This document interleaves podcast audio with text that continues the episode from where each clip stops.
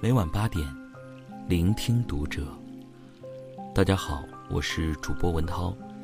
今天要和大家分享的文章呢，是来自于作者洞见 Curia 的《一百万赞、三万评论的短视频刷遍朋友圈》。只有经历过贫穷，才能体会生活的真相。关注读者微信公众号，和你一起成为更好的读者。抖音上有一个传播火爆、有一百多万赞和三万多评论的短视频。一家珠宝店开业，为了烘托氛围，店主找来一位临时工，让他穿上厚重的玩偶服，在店门口招揽顾客。在这只萌萌的恐龙的吸引下，很多人驻足观赏。店主为了不让顾客散去，命令他继续摇晃表演。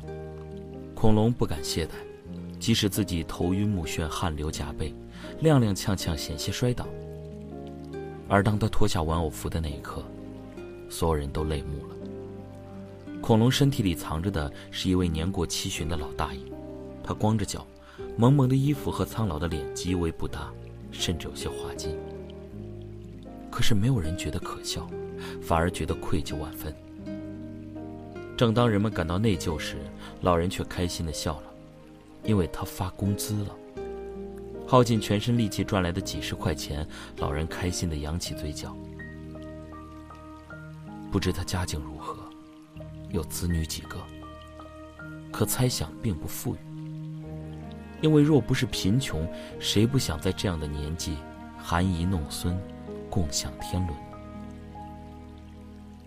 贫穷从不会眷顾人的年龄与身世，它只会钳制着每一个人，让你明白，活着。并不容易。冈察洛夫说：“生活中并非全是玫瑰花，还有刺人的荆棘。对于穷人来说，命运便是那刺人的荆棘。”在成都街头，有位八旬老太，穿梭在大街小巷捡废品。在她佝偻身躯的背后，有着一个风雨飘摇的家。十九年前，蒋桂英把年近四十、又傻又贪的女儿嫁给了一个穷汉子，随后。便来了成都打工。又因年龄大，屡屡碰壁，每月三百元的房租，患病的老伴儿又要吃药。贫穷逼着蒋桂英走上街头捡起了废品。不久后，女儿临产了，蒋桂英赶回老家，用捡垃圾攒的钱才把女儿送进医院。满月后，蒋桂英用菜篮把外孙提回成都。开启了背着外孙捡废品的生活，苦一点没关系，生活不就是这样吗？哪晓得我们家人又遭病。一年后，女婿因胃癌去世，女儿又没人照顾，老伴的肺病也加重了。蒋桂英只得再次返回老家，把女儿带到自己身边。一家四口，两个病人，一个婴儿，无存款。无劳动力，只靠蒋桂英捡垃圾换取收入，过着极其艰难的生活。贫穷的他舍不得买洗衣粉，买菜一直买别人剩下的。他说：“很便宜，好心的老板会送一些不要的烂菜。”而最近家里的顶梁柱蒋桂英的身体也出现问题，有次在屋里晕倒，没人救他，半晌后蒋桂英才自己醒来。粗鄙的活着已花光他所有的力气，命运之手仍然不依不饶。可就是如此窘迫的生活，蒋桂英一口气坚持了二十年。如今一家人仍健康的活着，外孙也已长大成人。这世上只有一种真正的英雄主义，那就是认清生活的真相后还依然热爱生活。这世上也只有一种真正的坚强，那就是被贫穷逼到生死边缘，依然顽强的活着。《阿甘正传》里说，生活就像一盒巧克力，你永远不知道下一刻是什么样子。看透生活的人都明白，贫穷这块巧克力，即使再苦涩，也要含着泪吞下去。前段时间，合肥逍遥津公园门口，每天都能看到这样一个场景：一个体型壮硕的中年男子，头戴马头面具，跪在地上乞讨。身边的牌子上写道：“骑一次五块，好心人您就骑我一次吧。”路人都认为他是骗子，是个游手好闲的二流子。可没人知道，有手有脚的二流子，也曾经有一份好工作。他叫陈运涛，不是二流子，更不是骗子，而是一个九岁白血病男孩的父亲。为了给儿子治病，已经花光积蓄，还欠下十六万元外债。这次病情又复发，他实在是没钱，也借不到钱了。半马给人骑，对这个男人来说是下策。但对患病的儿子来说却是上策，因为半天的时间，他就挣到了儿子几天的营养费。没有人愿意丑化自己，更没有人愿意失去尊严。但为了爱与责任，三十八岁的他只能向生活低头。我们总说活着太累，可又有谁真的生活是顺风顺水呢？经历过的人都明白。所谓尊严和面子，在贫穷面前不值一提。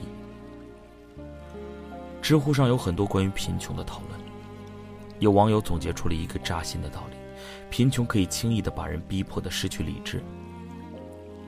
去年一则视频刷爆了网络，在街头，一位妈妈狠心的将女儿推倒，然后又踹了一脚，小女孩趴在地上哭喊，母亲也在旁边失声大哭。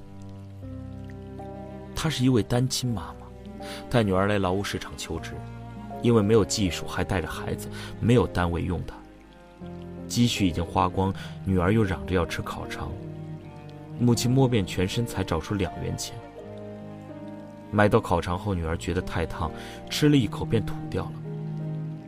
看到这一幕，愤怒的母亲再也压抑不住情绪，一把推倒了女儿。还记得南昌地铁上的那件事吗？本是去亲戚家借钱买年货，儿子却在途中弄丢了价值五元钱的地铁票。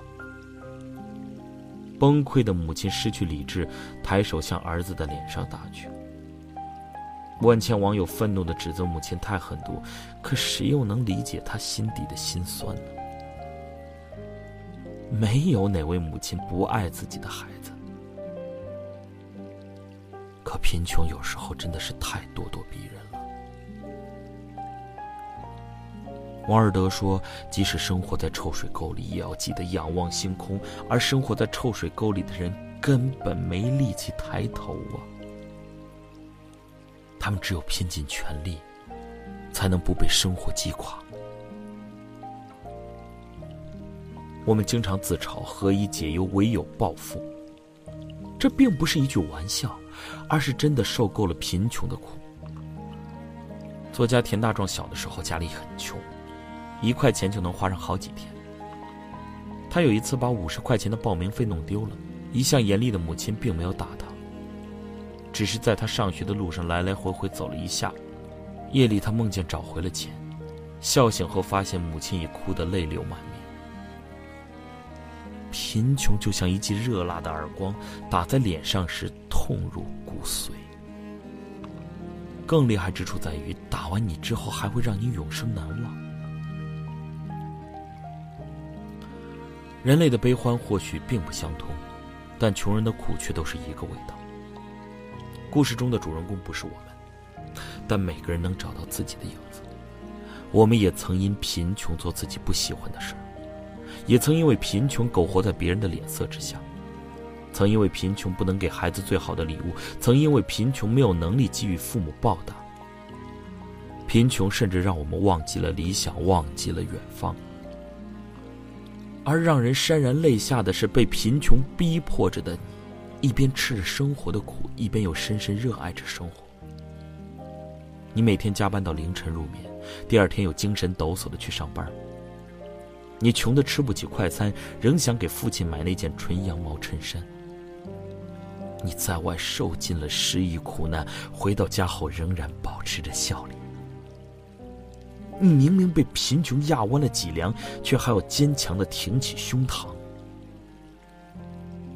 因为你一直相信，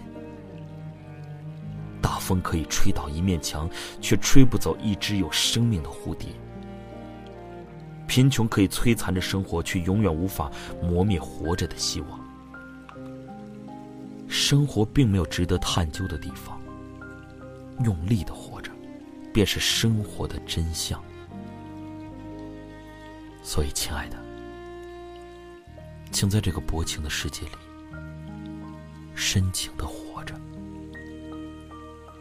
困于贫穷，也要坚守。生活的希望。